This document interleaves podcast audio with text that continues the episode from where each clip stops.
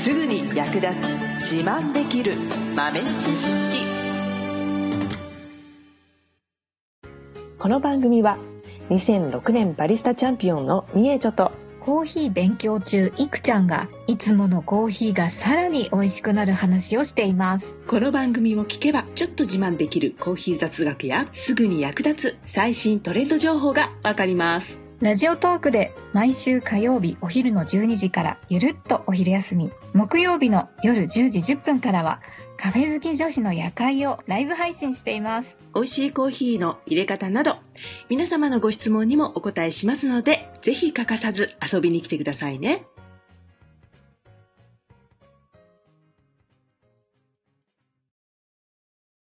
みえちょ先生はい。楽しかったですね。ねえ。楽しかってきましたよ。で SCAJ。はい。盛り上がってましたね。すごい人だった。ほんとほんと。でもなんか全部は見切れなかったですよね、なんか。うん。ね、そ広かっの、た。この時期やっぱりその、ツイッターとかインスタグラムとか SNS 上でね、SCAJ の話題がやっぱりこのコーヒー関係のね、人たちからどんどん写真とか動画とか上がるから、うん。情報は入るんだけど、その現地のね、リアルタイムで、え、そこ、そんなとこあった知らないんだけど、みたいなのもあったりして。うんうんうん。ねなんかみんな結構多いのが戦利品を写真撮って、ツイッターで 上げてるみたいな、ですね、ですうんね。多かったよね。うん。そんなのもらえるとこあったの知らなかった、みたいな、ありましたね。ありましたね。もらい損ねたものもあった。あったね。欲しかったのに。狙ってたやつが。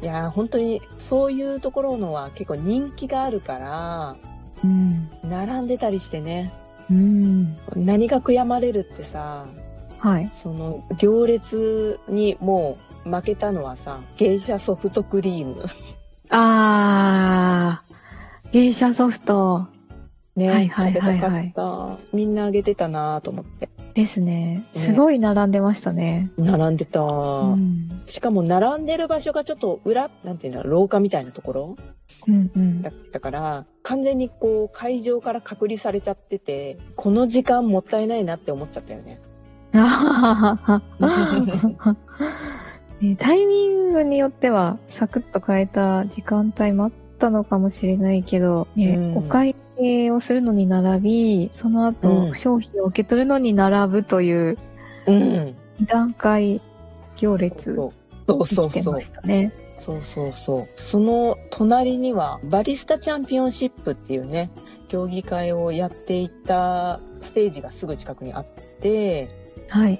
で、その傍らでね、準決勝、初日に準決勝があって、16名のバリスタが競技をしていたんですが、はい。その中から、まあ、6名だけが決勝に勝ち上がるんですけど、まあ残念ながらね、決勝に進めなかった10名のバリスタが順番にね、振る舞いコーヒーっていうのをね、やってくれるスペースがあったんですよね。おー。だからそこもすごい行列で、ちょうどそのソフトクリームの行列と振る舞いコーヒーの行列がなんかごっちゃごちゃになっちゃって、うんうん特にあそこのね、あの日のあそこの場所はひどかったね。競技会の人も溢れていたし、うんさらにブースの人も溢れていたし、すごかったですね。ブースを見て回るのに、あの、いろいろ見たいものがありすぎて、競技会まではちゃんと見てないんですけど、まあ後で YouTube とかで見ようかなって言いながら見ないまんましばらく経ちそうな気がする。この機会じゃないと会えない方たちもいっぱいいるし。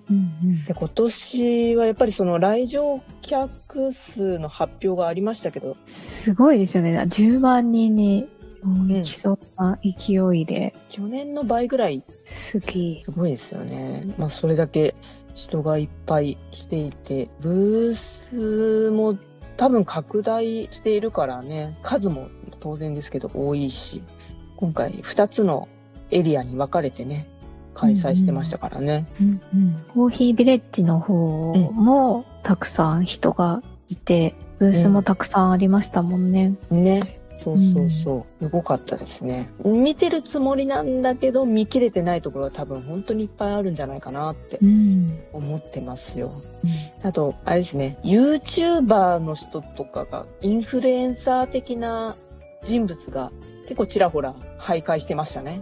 うんうんうんうんきっとそのネタを引っ提げて YouTube とかもいろいろあの面白いコンテンツが続々と上がっていくんじゃないかなこれから、うんうんうんまあもうすでに上がってるかもしれないよね、ね、チェックしてみよう っと。ねあああれだみたいなああの時いたわちそういえば、うんあの辺歩いてたわみたいなのをう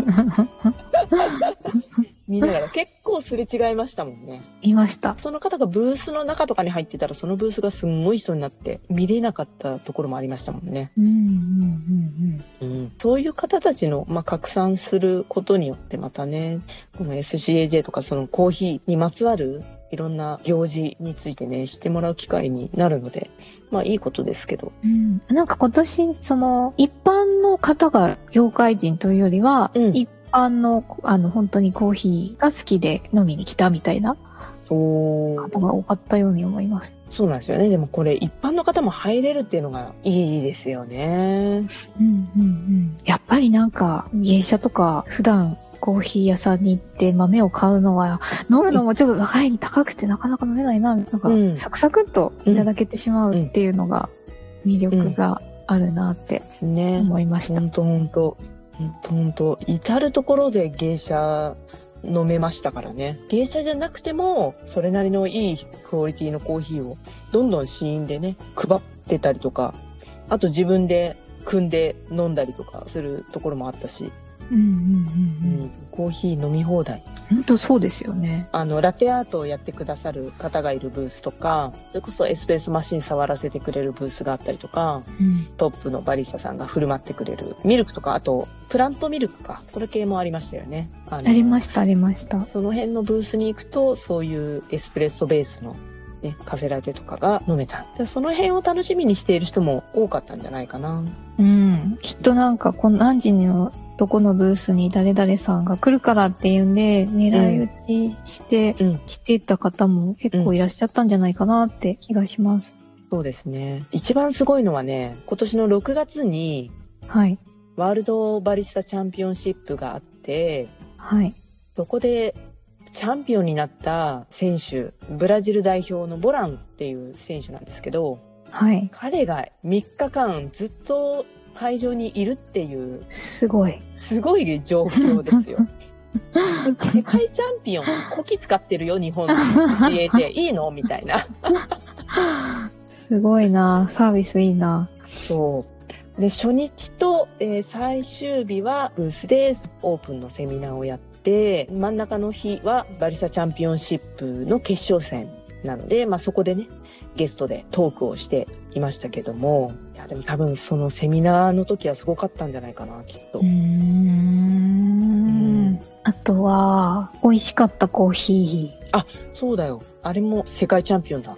そうですよね。カッね。プテイスターズでしたっけうんうんうん。そんなに大々的に目立っているポジションじゃないところにね、ある。はい。さりげなくいらっしゃいましたよね。そう、そう、 そう。すごいなって思っちゃった。うん。カップテイスターズっていうと、まあコーヒーの味を見極めるスピードと正解率の勝負する大会なんですけども、でも彼も世界チャンピオンで、それ以外にもね、ブリュワーズカップのナショナルチャンピオンかな。へえ。なので彼が入れてくれた芸者のナチュラルとウォッシュっていう2つの生成方法の飲み比べをねさせていただいたんですけど、はい。いやあれが一番美味しかったね美。味しかった。 本当に美味しかったです。ねうん。あれが一番我々の一等賞はあれかな。どうしようですね。ね。なんか、ちょっと格が違う感じしました、なんか。うんん。あんまりなんか、美味しいコーヒーばっかり飲んでると、普通のコーヒーが飲めなくなってくるんですけど。 大変大変いやだからねそうそうなってきちゃうのかなみたいな 金銭感覚もバグってくるからねだんだんね。大変よ。冷静に考えたらバカ高いんだけどさ、あの、あの環境にいると、え、お値打ちってなっちゃうからね。やばいやばいやばい。えー、お安いっつってね、どこぞの夢なんちゃらじゃないけど、 夢なっちゃう。今みんな戦利品をニマニマしながら毎日楽しんでいる頃かなと 思いますうね。ん。結構いろいろなお豆をもらったりとかうんしましたので、ドリッパーがまた、え、使ってみましたあそう使った使った。使いましたよ。おお私まだうん眺めてるだけ。使いやすかった。おお注ぐ場所が狭いからう、んうん。くるくるしないで、はい。一点にたらーってああ。やればいいみたいな。それはいいですね。あまり技術を必要としなそうな。そうそうそう。高さがある分、豆との距離が近い。へえ。角度がう急、急激に、あなんかこう狭い。なんて言ったらいいんですかね。ね。なんかアイスクリームのコーンだよね。。ああ、そうそううそうそうそうそうそうそう。形。そうそうそうそうそう。そう、だからまさに色あって、フィルターをスポって抜くじゃん。はい。もう本当にアイスクリームのコーンだった。 あはは見た目はが。はこうまんまやんと思って。 は。おー簡単に入れられたし、美味しかったですよ。